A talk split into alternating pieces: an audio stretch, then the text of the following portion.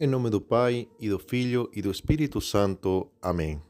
Salve Maria, sou o Padre Antônio Gonzalez, do Instituto do Verbo Encarnado, e hoje, sexta-feira, 14 de janeiro de 2022, vamos meditar o Evangelho de São Marcos, capítulo 2, versículos 1 ao 12.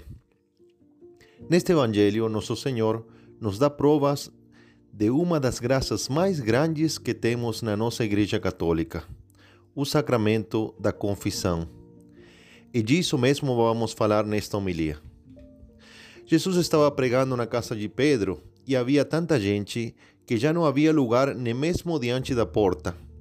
Havia um paralítico numa cama, carregado por quatro homens que queria ser curado, mas não conseguindo chegar até Jesus por causa da multidão, abriram um buraco no teto e por essa abertura desceram a cama em que o paralítico estava deitado. Quando ouviu a fé daqueles homens, Jesus disse ao paralítico: Filho, os teus pecados estão perdoados. Olha, isso é uma coisa nunca vista. Hein? Que um homem possa falar: Os teus pecados estão perdoados. De fato, os mestres da lei que estavam ali sentados refletiam em seus corações: Como este homem pode falar assim? Ele está blasfemando. Ninguém pode perdoar os pecados a não ser Deus. Eles ainda não sabiam que Jesus Cristo era Deus. Jesus percebeu logo o que eles estavam pensando e disse: Por que pensais assim em vossos corações? O que é mais fácil dizer ao paralítico: Os teus pecados estão perdoados? Ou dizer: Levanta-te, pega a tua cama e anda? Pois bem, para que saibais que o Filho do Homem tem na terra o poder de perdoar os pecados, disse ele ao paralítico: Eu te ordeno Levanta-te, pega a tua cama e vai para a tua casa. O paralítico então se levantou e, carregando sua cama, saiu diante de todos. E ficaram todos admirados e louvavam a Deus, dizendo: Nunca vimos uma coisa assim. Olha só como Jesus fez um milagre para provar que ele tem o poder de perdoar os pecados. É óbvio que ele tem esse poder. Primeiro, porque Ele é Deus, e como diziam os fariseus, ninguém pode perdoar os pecados a não ser Deus. Mas também porque Ele nos redimiu, pagando por nossos pecados. Redimir significa comprar de volta. É?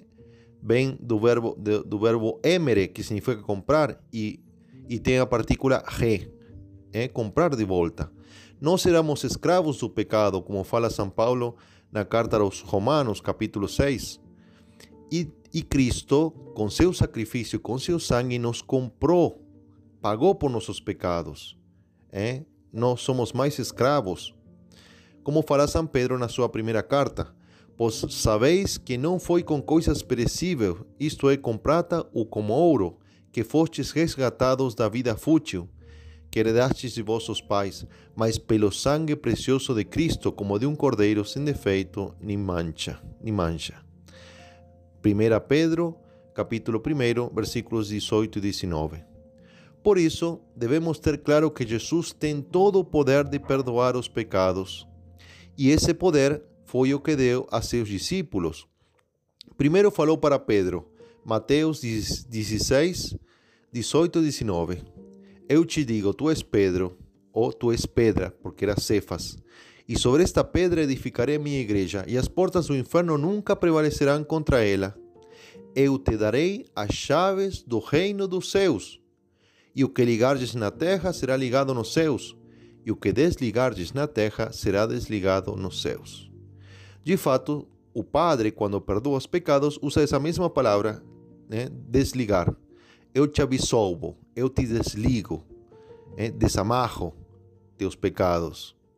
Depois, Cristo falou um pouquinho mais para frente para todos os seus discípulos, Mateus 18, 18.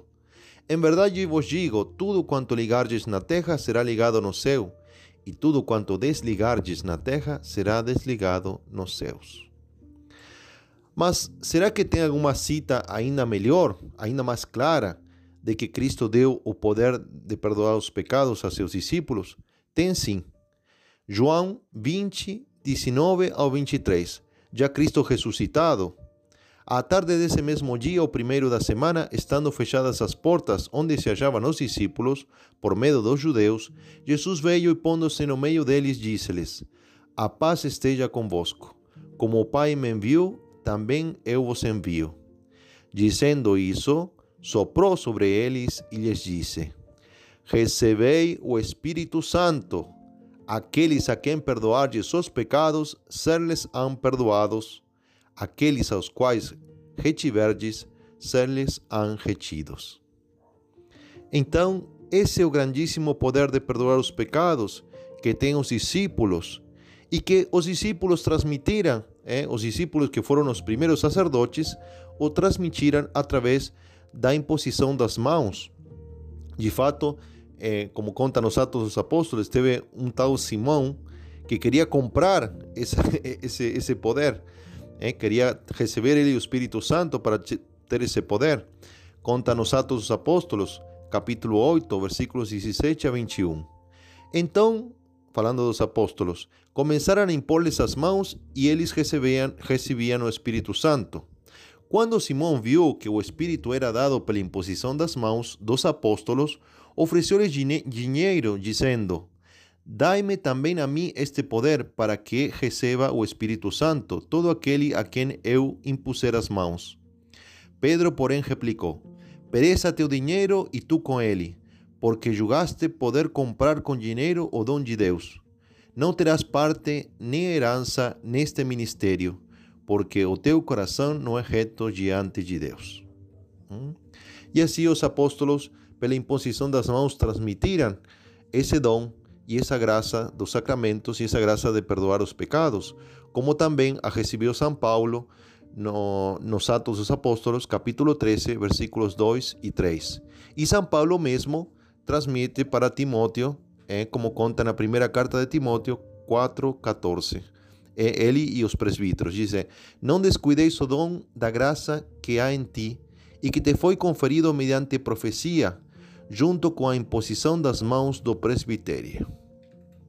Assim, se me perguntam, Padre Antônio, então por que Deus deu aos sacerdotes de sua igreja, homens pecadores, o poder de perdoar os pecados? A minha resposta é: não faço ideia.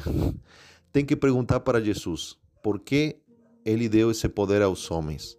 Mas se me perguntam, Padre Antônio, de fato Deus deu aos sacerdotes o poder de perdoar os pecados? A minha resposta é sim. Deus tem o poder de perdoar os pecados e deu para seus discípulos, os sacerdotes, como um sacramento da sua igreja. Por isso, nós, membros da única verdadeira igreja, temos a graça que nenhuma outra igreja, igreja tem.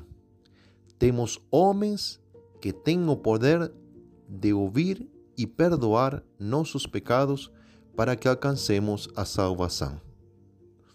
Peçamos então a Nossa Senhora que nos conceda aproveitar essa grande graça, a graça do sacramento da confissão, para que podamos, possamos alcançar a salvação. Amém, assim seja.